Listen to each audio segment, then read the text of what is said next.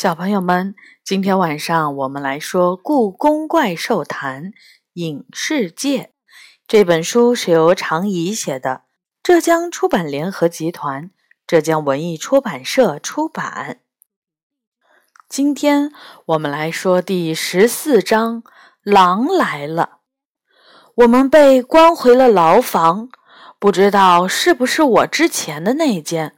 反正他们都一样的黑暗和冰冷。天机星君没有把它变成失物招领处的样子，我甚至看不清距离我只有两步远的杨永乐。好在他没有没收我们身上的东西，包括仙豆手机。看得出他很自信，在影视界，无论我们用什么办法，都逃不出他的手掌心。这是我第一次坐牢。元宝在牢房里不停地走来走去。杨永乐不满地哼了一声：“你这样说，就好像我和小雨坐过牢似的。”我是第二次了，我自嘲地说：“短短一天内坐两次牢，这种体验真是太棒了。”他会送吃的给我们吧？元宝问：“我能想到最悲惨的死法就是饿死。”放心吧，他不会让我们饿死。我回答：“在用我的血和动光宝石打开金砖封印前，我们会活得好好的。”又是妙音鸟那套。杨永乐插进话来：“不太一样。天机星君说，妙音鸟最愚蠢的地方。”是没有杀死我，直接用我的血和动光宝石打开封印。元宝似乎被吓了一跳。你是说他有可能会杀死我吗？我觉得是。杨永乐叹了口气。堕落的神仙比野兽更凶狠。我的话可能吓到了他们。很长一段时间，黑暗的牢房里都没有人在开口说话。不行，我们要想想办法。元宝踢了一下铁栏杆，想办法逃出去。我问：“难道你的仙豆手机还有什么更强大的功能？”它应该有很多强大的功能，尤其是和仙豆手表配合后。但是我还没来得及发现。他回答：“如果给我充足的时间，也许……”我们没有充足的时间，我告诉他，天机星君已经得到了解开金砖封印的数据。我不知道他还要准备什么，不过他不会等很久。打开封印应该就是这一两天的事儿。元宝嘟囔了一声，虽然没听清在说什么，但听得出他有点沮丧。如果我们逃不出去，就把故宫里的怪兽们召唤过来，怎么样？杨永乐突然说：“召唤怪兽！”我一下挺直了身子。难道你带了极光号角？带是带了，不过不一定管用。他回答：“你是担心极光号角的声音无法穿透地下吗？”元宝问。“那倒不是。”杨永乐说。“那你担心什么？”我问杨永乐，犹豫了一下，才说：“你们听过了狼来了的故事吗？放羊娃上山去放羊，因为觉得无聊，就大叫‘狼来啦’。农夫们上来救他，却没看到狼的影子。他这样重复了几次，就没有人再相信他的话。等到有一天，狼真的来了，却没人来救他了。”难道我们现在是在讲睡前故事的时候吗？元宝奇怪的看着他，你到底想说什么？我问。我就是那个放羊娃。杨永乐小声说：“因为好奇，我吹了太多次号角。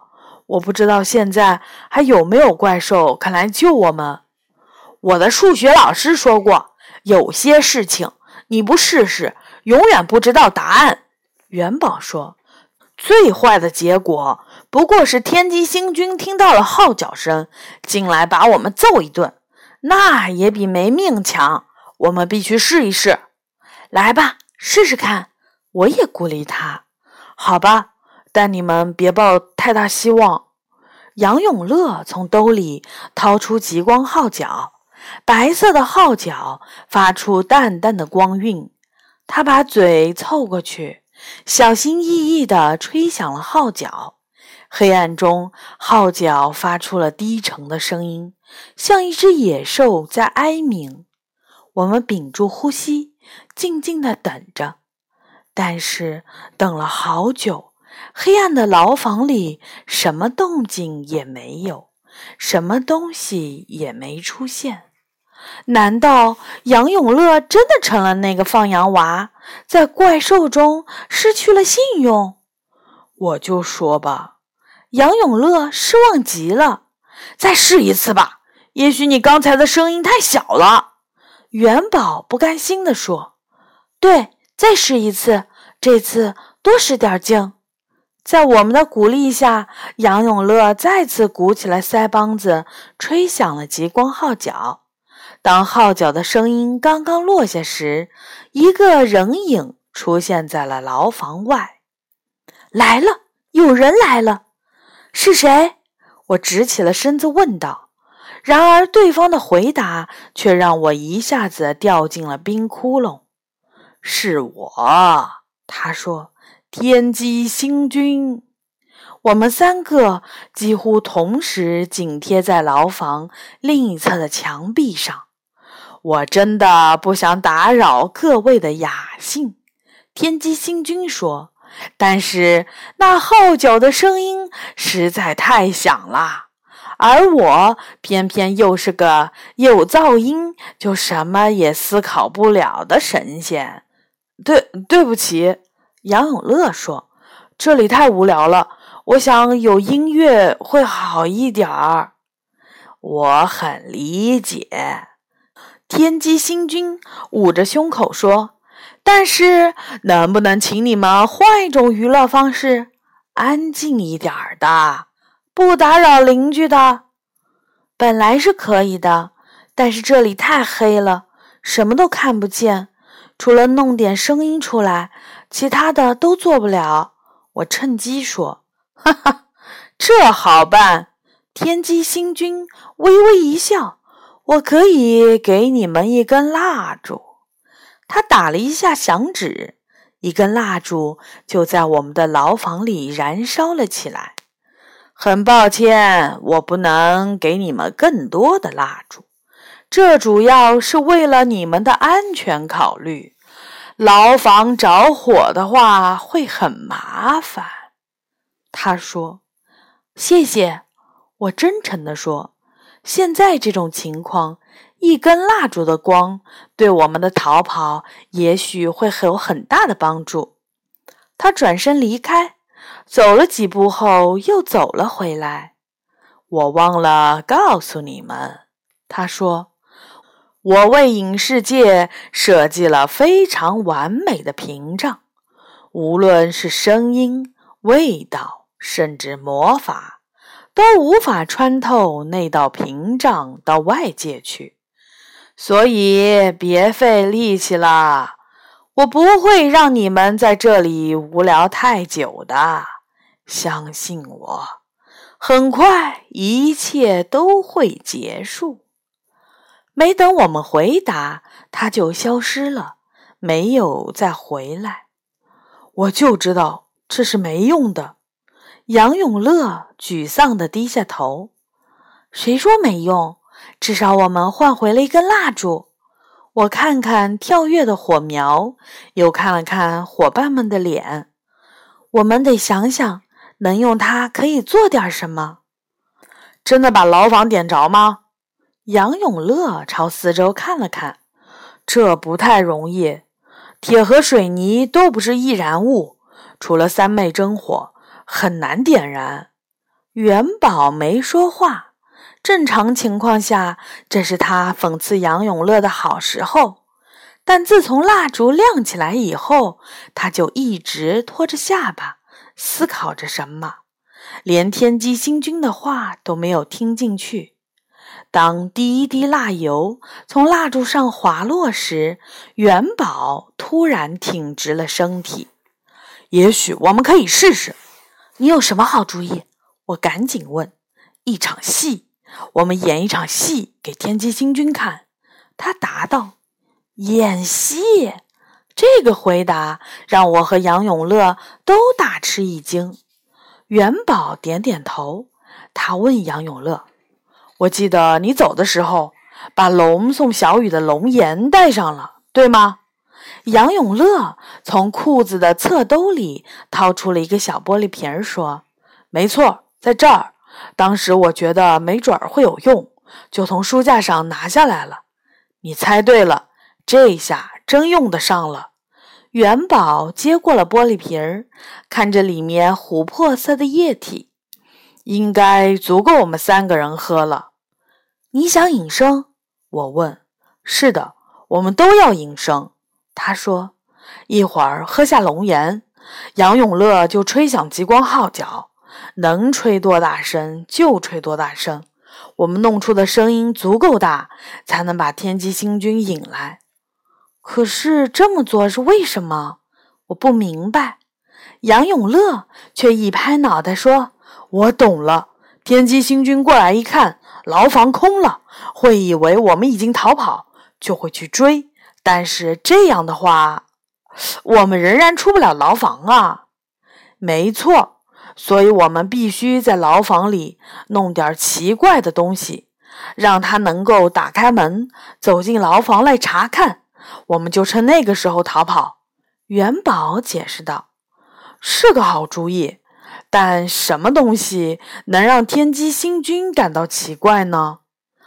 杨永乐问。“我刚才一直在想这个问题。”元宝回答，“我们带的东西有限，只能在这些东西上打主意。我在研发仙豆手机充电器的时候，尝试了各种能量液体。”我发现，不同的能量液体在燃烧时，火苗的颜色会发生很大的变化。我在想，不知道龙岩燃烧起来，火苗会变成什么颜色？能燃烧的能量液体毕竟是少数，你确定龙岩能燃烧吗？杨永乐问。当然不确定，但总要试试。元宝举起了小玻璃瓶儿，说。东西不多，我们可不能浪费。那就试试吧。杨永乐在牢房里转了一圈，没找到什么能用得上的东西。突然，他的目光停留在了我的身上。小雨，能借我一根你的头发吗？当然。虽然我不知道他要干嘛，但仍然拔了一根头发给他。用这个怎么样？他把头发递给元宝。元宝笑了，真是个不错的主意。他打开了瓶盖，把头发的一端伸进去，很快，半根头发上都沾满了粘稠的液体。他拉出头发，靠近蜡烛，头发开始燃烧，绿色的火苗亮了起来，比蜡烛原本的光芒还要刺眼。元宝用食指和拇指捏住头发最顶头的一丁点儿，当沾了龙眼的头发烧完，火苗又变成了正常的红色，这就成了。元宝高兴地说：“我们赶紧开始吧，蜡烛烧不了多久。”杨永乐说：“我们三个分别喝下了一小口龙眼。”元宝说：“依照他的经验。”这些龙岩能维持我们四个小时左右的隐形时间。瓶底还剩下一点儿龙岩，为了不浪费，我们决定在天机星君进来的最后一刻，再把这些倒在蜡烛上。最后，杨永乐用最大的力气吹起了极光号角，那声音就像是一只愤怒的狮子在大吼。我和元宝。不停地敲击着铁栏杆，虽然发出的声音远没有号角的声音大，但元宝认为这可以制造一片嘈杂的效果。当我们觉得动静足够大的时候，元宝把最后的一点龙岩倒在了蜡烛上，瞬间，明亮的绿色火苗腾地窜了起来。因为牢房里的光线暗淡，那颜色看上去更加鲜艳了。几乎是同时，天机星君皱着眉头走了进来。他愤怒的表情不过维持了几秒钟，就被惊讶替代了。他大步的走到铁栏杆前，吃惊的望着眼前的一切。我们则紧紧的贴在牢门前，紧张的屏住呼吸。耀眼的绿色火苗成功的吸引了他，他觉察到那与我们的逃跑可能有什么关联。他用手指轻轻一推，毫不费力就打开了牢门。当他走进火苗的那一刻，我们手拉着手溜出了牢房。好的，小朋友们，这章呢就结束了。下一次我们会来说第十五章《地下迷宫》。小朋友们，晚安。